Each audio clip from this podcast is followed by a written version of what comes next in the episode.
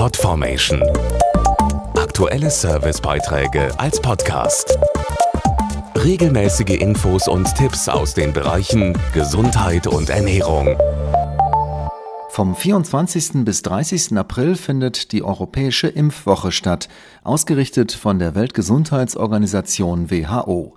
Sie will darüber informieren, wie wichtig Impfungen für die Gesundheit jedes Einzelnen, aber auch für eine ganze Gesellschaft sind. Im Mittelpunkt stehen dieses Jahr sogenannte Impfhelden, die durch ihre Impfungen dazu beitragen, Infektionen zu verhindern und Leben zu retten.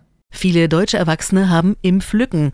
Darauf weist jetzt die Europäische Impfwoche hin. Ein Beispiel ist Polio, die Kinderlähmung. Dazu Impfexperte Professor Karl-Heinz Wirsing von König. Die Kinderlähmung ist weltweit immer noch nicht ausgerottet. Obwohl es in Deutschland keine Fälle mehr gibt, ist es trotzdem wichtig, die Impfquote hochzuhalten. Nur so lässt es sich verhindern, dass sich zum Beispiel eine aus dem Urlaub eingeschleppte Infektion hier verbreitet. Ein zweites Beispiel ist Keuchhusten.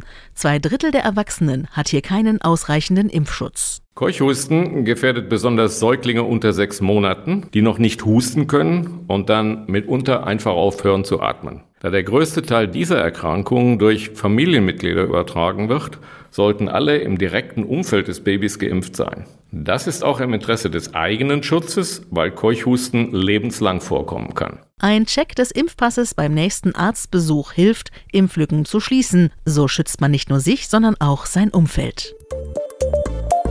Podformation.de Aktuelle Servicebeiträge als Podcast.